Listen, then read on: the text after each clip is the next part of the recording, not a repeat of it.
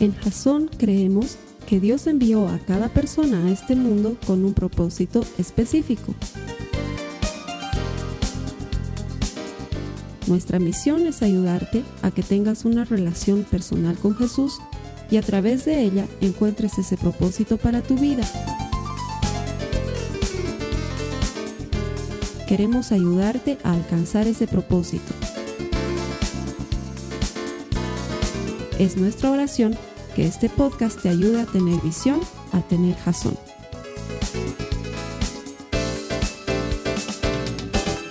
Bienvenido a ti que te conectas por la iglesia.tv y bienvenidos a todos los que cada domingo nos acompañan en Jazón.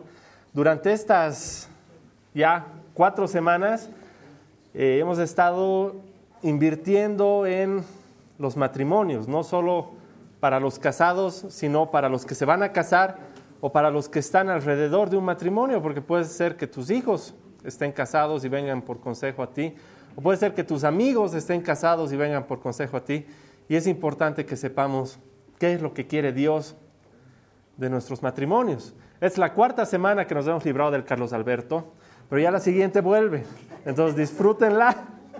Mentira, le hemos dado un descanso, un break que se lo tenía muy bien merecido al Carlos Alberto porque ha estado predicando todos los domingos desde enero, ¿no? Entonces es, es algo muy pesado, se merecía muy bien un descanso y la próxima semana él ya, ya viene y, y va a cerrar con el, último, con el último compromiso de esta serie de compromisos que hemos estado haciendo. ¿Se acuerdan cuáles eran los tres compromisos que hemos estado viendo cada semana? El primero era buscar a Dios juntos. Y veíamos que era importante buscar a Dios juntos porque cuando estás en oración y tu matrimonio está en comunión con Dios, es más difícil pelear con la persona con la que estás orando, es más difícil mentirle a la persona con la que estás orando cada noche y es más difícil serle infiel a la persona con la que estás orando cada noche. Y es un matrimonio mucho más fuerte, ese matrimonio que mantiene a Dios en el centro de la familia. La segunda semana veíamos que era importante pelear limpio que era importante pelear para resolver las cosas antes de pelear para imponerte sobre la otra persona, que era importante que la pasión tenga reglas, ¿se acuerdan? Que habíamos definido algunas reglas que eran, que eran muy interesantes, por ejemplo, eh, nunca levantes la voz, no uses las palabras nunca, no uses la palabra siempre, eh, no saques el libro de antecedentes cuando estés discutiendo con tu pareja. Y se acuerdan que esa semana en, las notas de la prédica había una pregunta si se les ocurrían otras reglas y han, han mandado otras reglas y hay una que me ha hecho pensar mucho y estaba muy bonito. Alguien, saben que es anónimo, ¿no? Pero alguien ha dicho que no me diga gordo. Entonces, no sé quién, a quién le están diciendo gordo cuando pelea pero la verdad es que no es bueno ponerse apodos, porque los apodos pueden ser de cariño, pueden ser bonitos, pero en el fondo no sabes lo que ese apodo le puede estar haciendo a tu pareja. No los uses cuando estés discutiendo con tu pareja. No le digas gordo, no le digas gorda, no le digas viejo, vieja. Trátense con amor y esa me pareció una muy linda regla que podíamos aumentar a ese set de reglas que tenemos para pelear limpio. Ese era el compromiso número dos.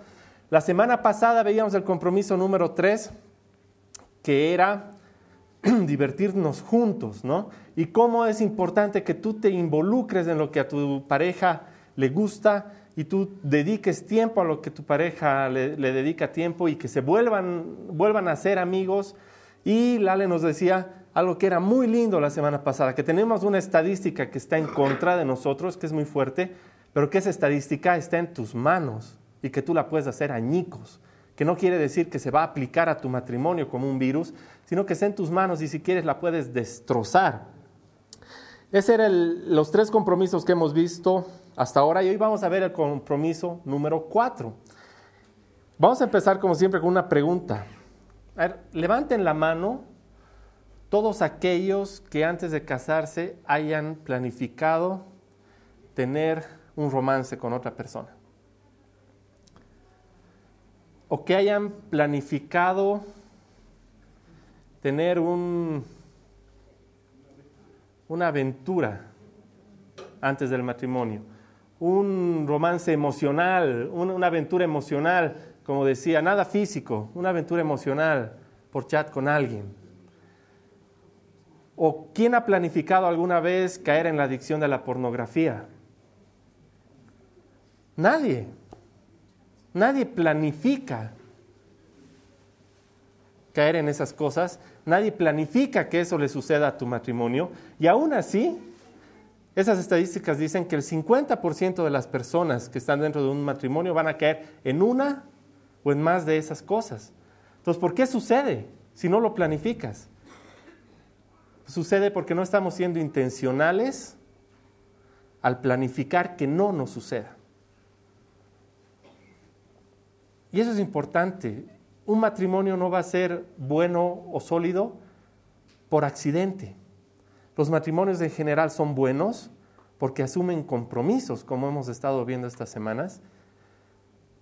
Asumen compromisos en pareja que llevan a que lo que haces dentro de tu matrimonio y fuera de tu matrimonio sea intencional para proteger tu matrimonio.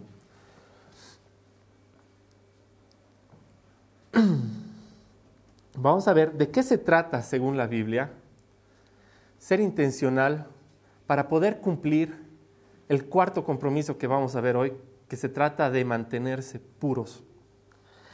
Vamos a ir a Hebreos 13:4, que está en las notas de la prédica, y dice, tengan todos en alta estima el matrimonio y la fidelidad conyugal, porque Dios juzgará a los adúlteros y a todos los que cometen inmoralidades sexuales. Lo primero que quiero rescatar de este versículo es que dice todos, no dice los casados, dice todos tengan en alta estima el matrimonio. El matrimonio es importantísimo. Quizás tú no estás casado, pero estás siendo piedra de tropiezo para tu amigo que sí está casado y lo estás llevando todos los bienes de soltero a, a por ahí. Tú también tienes que tener en alta estima el matrimonio de tu amigo. El matrimonio es algo que tenemos que valorar mucho, el nuestro y el de los demás. Hay una estadística que como veíamos igual con, con la es una estadística que está en nuestras manos, pero esta estadística de la Universidad de California dice que en los últimos 10 años, solamente en los últimos 10 años, la cantidad de adulterios en Estados Unidos se ha duplicado. O sea, solamente en 10 años. Si eran 50, ahora son 100.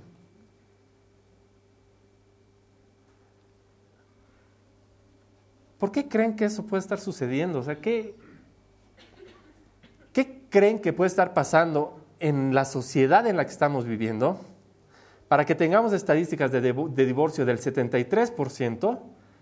Y que veamos que la cantidad de adulterios se han duplicado en los últimos 10 años.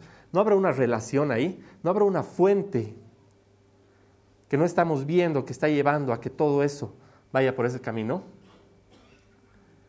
Y la verdad que una de las fuentes más importantes para que esto suceda es ese compromiso del que vamos a hablar hoy. Es importante que como matrimonios nos mantengamos puros dentro del matrimonio y es importante que como personas que anhelamos casarnos algún día nos mantengamos puros antes de casarnos. Y esto, el mantenerse puros, no solamente tiene que ver con sexo, quizás con lo que menos tiene que ver. Tiene que ver con muchísimas otras cosas de las cuales vamos a hablar hoy.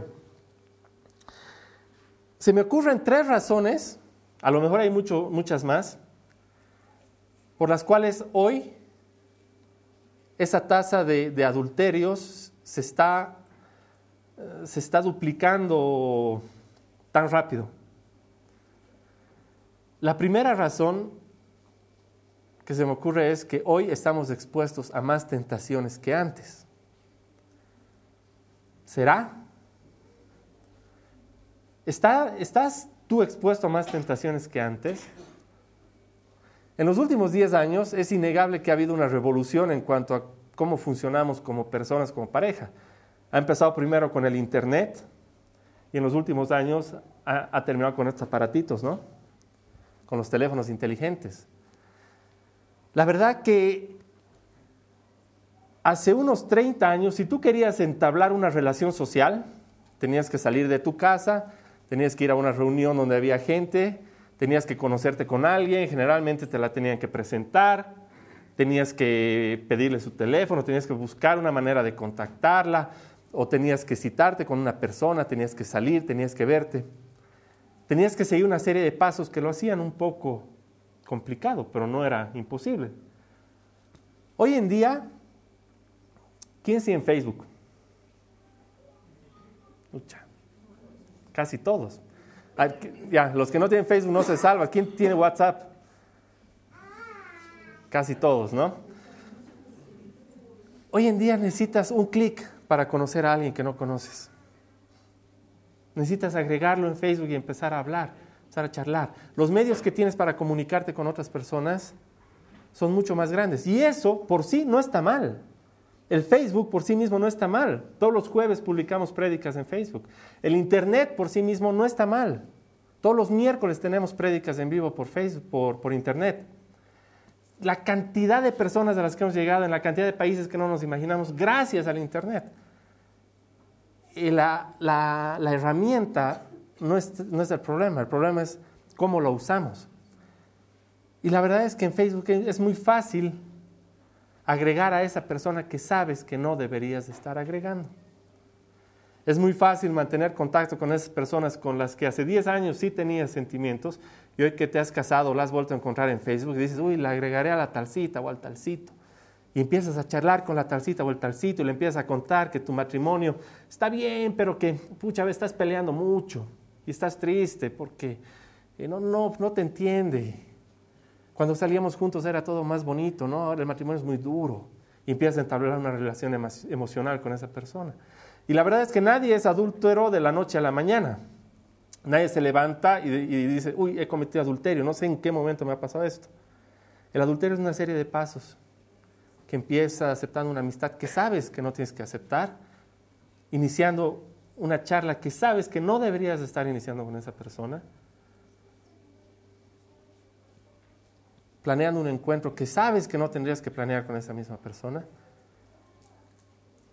y terminando enamorado más de esta persona que de tu propia pareja. Y la verdad es que hoy hay muchos medios para que eso sea muy sencillo. El Facebook es uno de ellos, los smartphones son otro problema. Este aparatito puede llevarte a dos clics de una prédica o de una página pornográfica. A dos clics. Yo no sé, en mis épocas, para tener acceso a, pornografía, siempre había el amigo que había encontrado en el desván de su papá y una revista y ahora dice, no saben lo que ha encontrado. y, o sea, Hoy en día no tienes que salir de tu casa, tienes esto. Y es muy peligroso. ¿Para qué lo estás usando? Porque esto puede ser muy bueno para comunicarte, pero puede ser muy malo para contaminar tu vida y contaminar sobre todo tu matrimonio. Esa es la primera razón. Es mucho más fácil meterse en problemas. Es mucho más fácil estar sentado frente a la tele, cambiar de canal y ver que todo es tentación, todo es tentación, todo es tentación, todo es tentación. Ya ni Discovery Channel ya puedes ver tranquilo, todo es, todo es tentación, tentación, tentación, mujeres asesinas, hay unos programas terribles. Y no se trata de que la tele esté mal, el Facebook esté mal o tu teléfono está mal. Se trata de que tú pongas los límites que van a definir de lo que dejas entrar a tu corazón y lo que no vas a dejar entrar a tu corazón y a tu matrimonio. Otra razón por la que los matrimonios se están contaminando y hay problemas de adulterio. La gente se está casando más tarde, ¿o no? En la época de mis, de mis papás se casaban a los 19, 20, 21, 23 ya era, ya era tarde. En mis épocas 26, 28, hoy en día 30, 32, es una una edad normal para casarse. Ahora, no hay nada malo, intrínsecamente en eso no hay nada malo.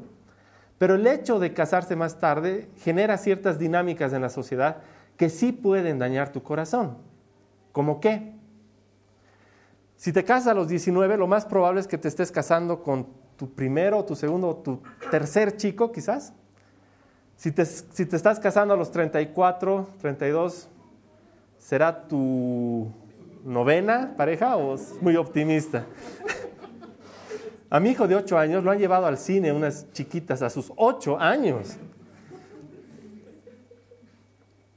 Empezamos antes, ahora, a tener chico, chica, novio, pololo, polola, todo, todo, todo eso, pero nos casamos más tarde. Entonces la cantidad de parejas con las que estás viviendo en el tiempo es mucho mayor. ¿Y qué tiene eso de malo? Cuando ya tienes 28 años, 27 años y estás en pareja, no solamente te estás agarrando de las manos, ¿no ve? Empiezas a dejar tu cepillo de dientes en, en la casa del uno, o sea, así porque para cuando me quedo, deja el cepillo de dientes del otro. ¿Sabes qué? Dejaré de una vez una pijama aquí, porque cada vez que me quedo en otra pijama, de la pijama, después empiezas a tener ropa, después ya no sabes dónde vives, vives en casa del uno, vives en casa del otro. A los tres, cuatro meses dices, oye, nos, nos iremos a vivir juntos porque tardamos más tiempo yendo a una casa a la otra a buscar ropa, vivimos juntos, empiezas a vivir juntos y empiezas a tener una relación de marido y mujer antes del matrimonio. Está muy de moda y, puede parecer muy normal, pero de ahí termina la relación y duele mucho, ¿no ve? Y es terrible porque has estado jugando a ser marido y mujer, una relación que no tenía compromisos.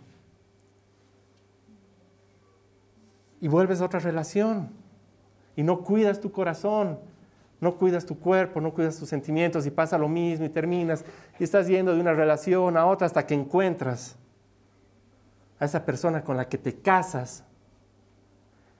Y el primer día que tienen un problema grave, haces aquello para lo que has estado entrenando los últimos 15 años de tu vida y te vas. Porque lo que hemos estado haciendo al tener parejas y relaciones y viviendo juntos y todo eso en el tiempo, no es nada más que haber estado entrenando para el divorcio. Has tenido relaciones serias, has empezado a vivir una relación de marido-mujer con una persona que no estaba casada contigo, con la cual no tenías compromisos. Cuando las cosas se pusieron mal, terminaste la relación con todo el dolor y el problema que eso puede llevar. Pero el día que sí te casaste y el día que sí hiciste un compromiso, estás tan entrenado para que eso te suceda que lo primero que dices es, me divorcio. Es más fácil. Porque la sociedad te ha estado entrenando para que eso suceda de esa manera.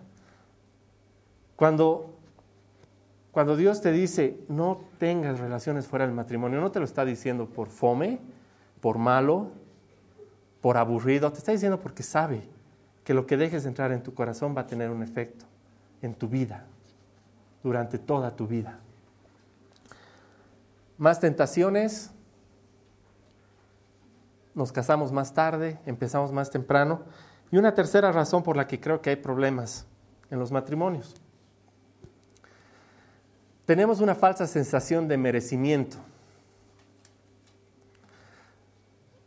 no sé, hay un, hay un psicólogo en Facebook que está muy de moda, está muy de moda, que lo que dice es, te mereces ser feliz. Han escuchado esa frase seguro. Y todo lo que dice está relacionado a te mereces ser feliz. Deberías preocuparte de que tu matrimonio te haga feliz a ti, porque te mereces ser feliz. Deberías cortar esas cadenas que te están atando porque te mereces ser feliz. Y la verdad que esa es una falsa sensación de merecimiento. La semana pasada Alejandra nos hablaba de eso. El matrimonio no se trata de ti, se trata de la otra persona. ¿Realmente te mereces?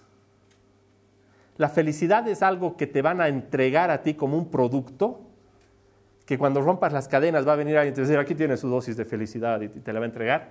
La felicidad nace en tu corazón, porque tú decides hacerla nacer ahí, dentro de tu matrimonio. Entonces, cuando no estás, eh, no estás feliz en tu matrimonio porque dices, me siento solo, no estoy feliz en mi matrimonio,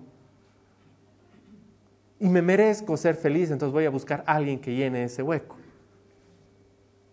esa sensación, esa falsa sensación de merecimiento puede ser muy peligrosa, porque te puede llevar a buscar aquello que tú deberías de estar dando en tu matrimonio. Entonces tenemos tres razones que son muy reales y que pueden poner a tu matrimonio en peligro. Porque cuando dejas que tu matrimonio se llene de estos contaminantes, estás poniendo a tu matrimonio en peligro. Pero hay tres cosas que podemos hacer también para poner una barrera y mantener, mantenernos puros dentro del matrimonio y puros antes del matrimonio. Ahora, esto es bien importante, no se trata de que te conviertes en un Flanders. Si se ubican quién es Flanders, ¿no? De, de, los Simpsons. Los que no se ubican bien, hermanos, no están viendo macanas en la tele. No se, no, no se trata de que te encierres en tu casa y empieces a acusar a todo que está mal, que no llamen tus amigos, no voy a ir con ustedes, banda de pecadores. No se trata de eso. Dios no te ha dado a ti el valor, Dios no te ha hecho a ti luz para que te quedes bajo la cama. Dios te ha hecho a ti luz para que cambies de esas reuniones de amigos. Dios te ha hecho luz para que le sirvas de apoyo a ese matrimonio que está afuera peleando. No simplemente para que sea tu matrimonio el que, el que esté bien porque te has aislado completamente del mundo. Mantenerse puros simplemente se trata de eliminar esos puntos que están contaminando y causando problemas en tu matrimonio. Primera cosa que podemos hacer para mantenernos puros. Cerrar las puertas que te traen problemas. Vamos a leer qué dice Mateo 5:27. Ustedes han oído que fue dicho, no cometerás adulterio. Pero yo les digo que cualquiera que mira con deseos a una mujer ya adulteró con ella en su corazón. Por tanto, si tu ojo derecho te hace caer en pecado, sácatelo y deshazte de él. Es mejor que se pierda uno de tus miembros y no que todo tu cuerpo sea echado al infierno. Y si tu mano derecha te hace caer en pecado, córtatela y deshazte de ella. Es mejor que se pierda uno de tus miembros y no que todo tu cuerpo sea echado al infierno. ¿Qué problema puede haber en cerrar tu Facebook si te está metiendo en problemas? Si Dios dice, sácate el ojo y córtate el brazo si te está metiendo en problemas.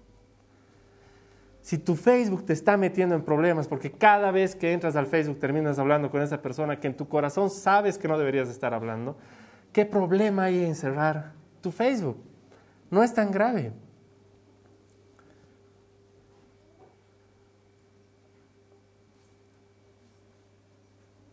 Si en tu trabajo tienes una persona que te está metiendo en problemas, renuncia a tu trabajo. Así de serio es el tema. Tu familia está en riesgo. Tus hijos, tu esposa, el compromiso que has hecho ante Dios. Si un amigo te está metiendo en problemas, si una amiga te está metiendo en problemas, cerra esa puerta y deshazte de esa amiga porque está poniendo en riesgo a tu familia, a tus hijos, Dios está diciendo que te saques el ojo que te hace pecar, que te cortes el brazo que te está metiendo en problemas. ¿Qué problema va a ser que termines una amistad que te está haciendo mucho daño, que está haciendo daño a tu familia?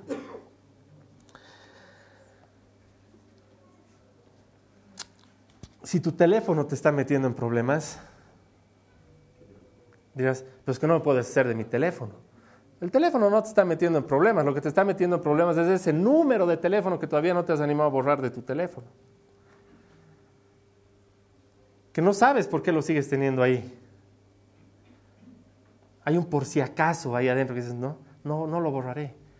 Si, si hoy ese número no te está metiendo en problemas y sabes que algún día ese número te va a meter en problemas o podría meterte en problemas, borralo de tu teléfono. Cambia una vez de teléfono. ¿Qué te va a costar? Vas a poder salvar tu matrimonio. Se trata de cerrar puertas. Las puertas que te están haciendo daño, cerralas con llave, botá la llave o dásela a tu esposa, ella va a saber cómo botarla mejor que vos. Pero cerrar ciertas puertas y no las vuelvas a abrir más. Segundo, segunda cosa que podemos hacer para evitar que la contaminación entre a nuestro matrimonio. Ser transparentes. Suena sencillo ser transparente, pero la verdad es que vivimos eh, eh, rodeados de un ambiente en el que nos, nos invaden con, una, con, con otra falsa sensación de privacidad, ¿no? Tienes derecho a tu privacidad, tienes derecho a tener tu espacio. Conozco parejas donde si ella toca la billetera de él o él toca la cartera de ella, se puede armar la Tercera Guerra Mundial. No, no obligatoriamente porque haya algo, no obligatoriamente porque hay un problema, no obligatoriamente porque estén ocultando algo, sino que han puesto ciertas barreras de privacidad, de espacio personal, que no son buenos. Con la Katy, hace unos años, y eso en, su momento lo decidimos más que nada por los chicos. Decidimos que íbamos a tener la misma contraseña en nuestros teléfonos, la misma contraseña en nuestro Facebook y la misma contraseña en los correos electrónicos. Porque dijimos, cuando nuestros hijos tengan Facebook, tengan smartphone y tengan correo electrónico, les vamos a exigir aquello que nosotros tenemos transparencia.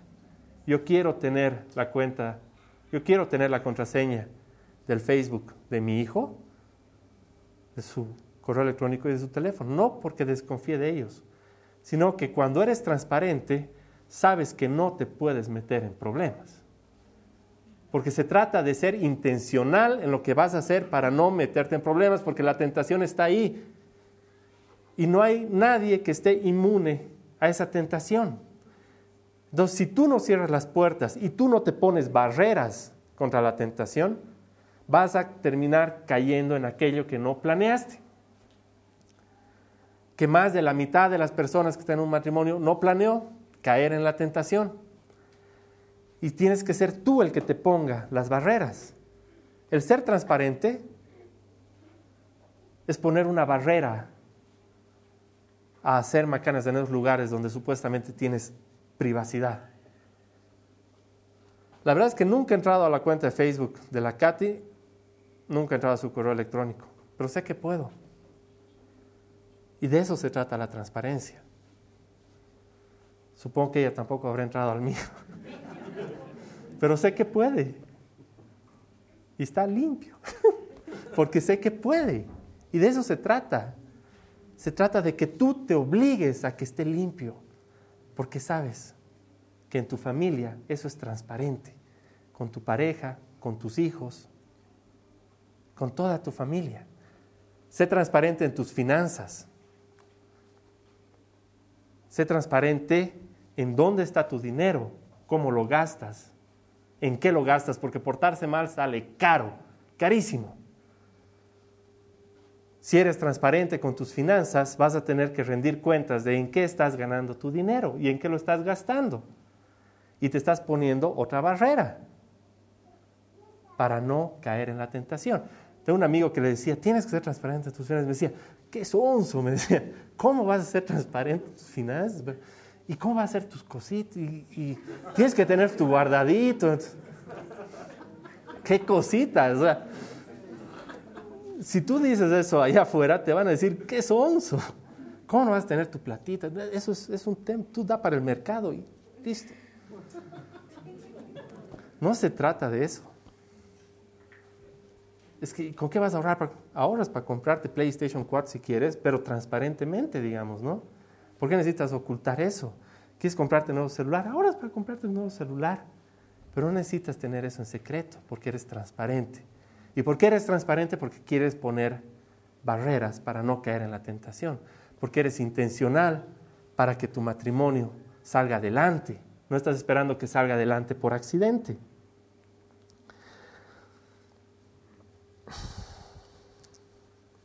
Y tercer punto, y el último punto que vamos a ver hoy para evitar contaminar nuestros matrimonios.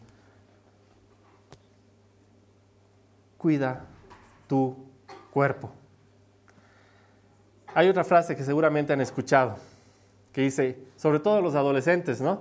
Es mi cuerpo y con él puedo hacer lo que me dé la gana. Sí, ¿no? Es lo típico, es mi cuerpo y con él voy a hacer lo que me da la gana. Sí, típico cuando se quieren poner un arete, un tatuaje, lo, que sea, ¿no? No que en eso haya algo malo, para nada. Pero es lo que siempre dicen. Una buena y una mala noticia. La buena es que no es tu cuerpo, es el cuerpo que Dios te ha dado y es suyo. Y te lo ha dado para que hagas con eso algo bueno. Y esa es buena noticia porque es el, un cuerpo que Dios te ha dado, del que Dios se está preocupando, porque es suyo. ¿Qué dice Primera de Corintios 6:18? Huyan de la inmoralidad sexual. Todos los demás pecados que una persona comete quedan fuera de su cuerpo, pero el que comete inmoralidades sexuales peca contra su propio cuerpo. ¿Acaso no saben que su cuerpo es templo del Espíritu Santo, quien está en ustedes y al que han recibido de parte de Dios? Ustedes no son sus propios dueños, fueron comprados por un precio. Por tanto, honren con su cuerpo a Dios.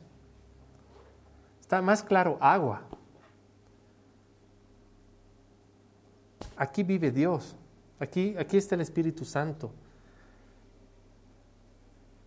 ¿Qué estás haciendo con este cuerpo? El saberlo y el empezar a vivir de acuerdo a esto es quizás la barrera más fuerte que puedes poner contra todo aquello que puede hacerle daño a tu matrimonio. Porque no dice que te apartes, no dice que te alejes, dice que huyas. Que huyas de toda inmoralidad, para que cuides tu cuerpo. No se trata de nuevo de, de ignorar todo lo que hay ahí afuera. No se trata de encerrarte para no contaminarte en una burbuja. Se trata de ser intencional, cerrar las puertas que te hacen daño, salir ahí afuera y ser luz. Porque si nos quedamos aquí adentro, esas estadísticas nunca van a cambiar y los matrimonios que están alrededor de nosotros van a seguir desmoronándose.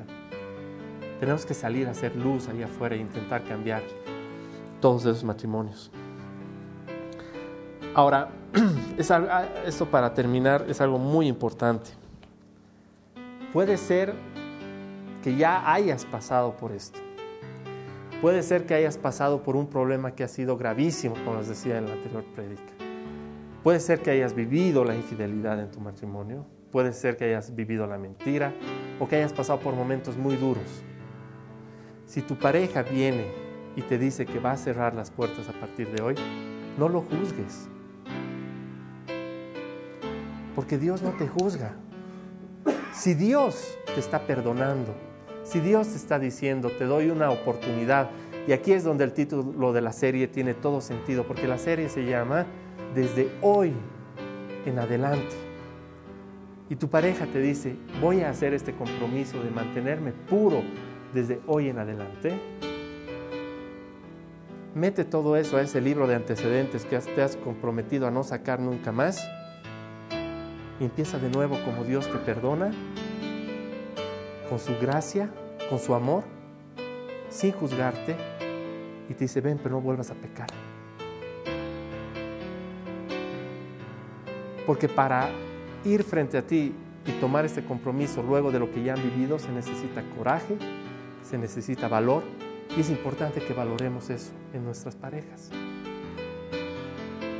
Es probable que hayamos pasado por muchas cosas muy duras y que esto parezca una simplificación, pero es un compromiso que puede cambiar tu matrimonio. Bien, vamos a orar.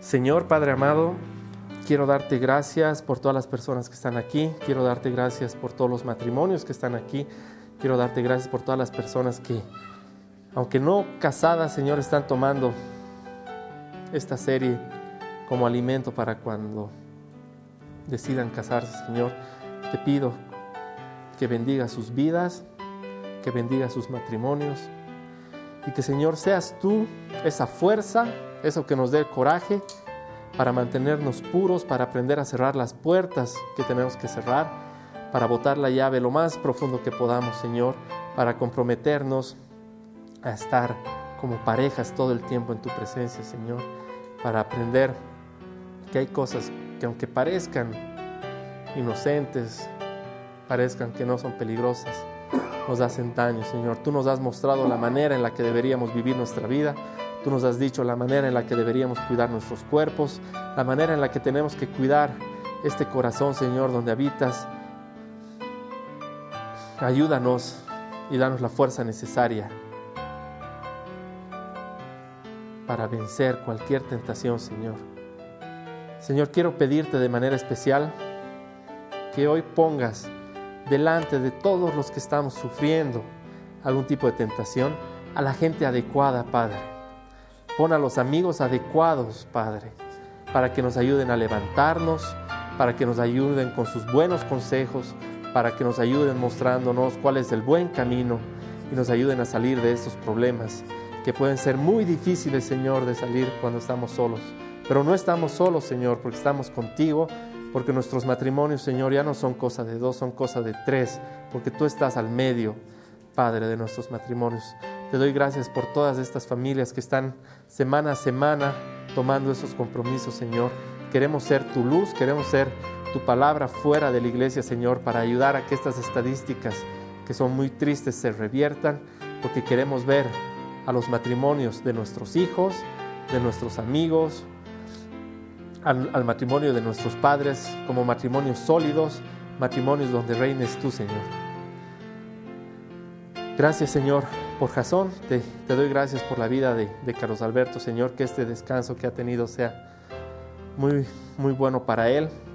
Bendice su vida, Señor, bendice su trabajo y bendice a todas las personas que están el día de hoy acá. En el nombre de Jesús. Amén. Amén. Esta ha sido una producción de Jason Cristianos con Propósito. Para mayor información sobre nuestra iglesia o sobre el propósito de Dios para tu vida, visita nuestro sitio web www.jason.info.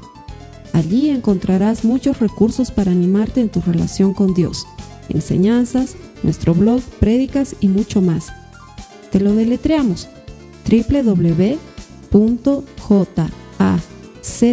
www.jazon.info. También puedes visitarnos en nuestro sitio en Facebook www.facebook.com barra Que Dios te bendiga abundantemente. Muchas gracias.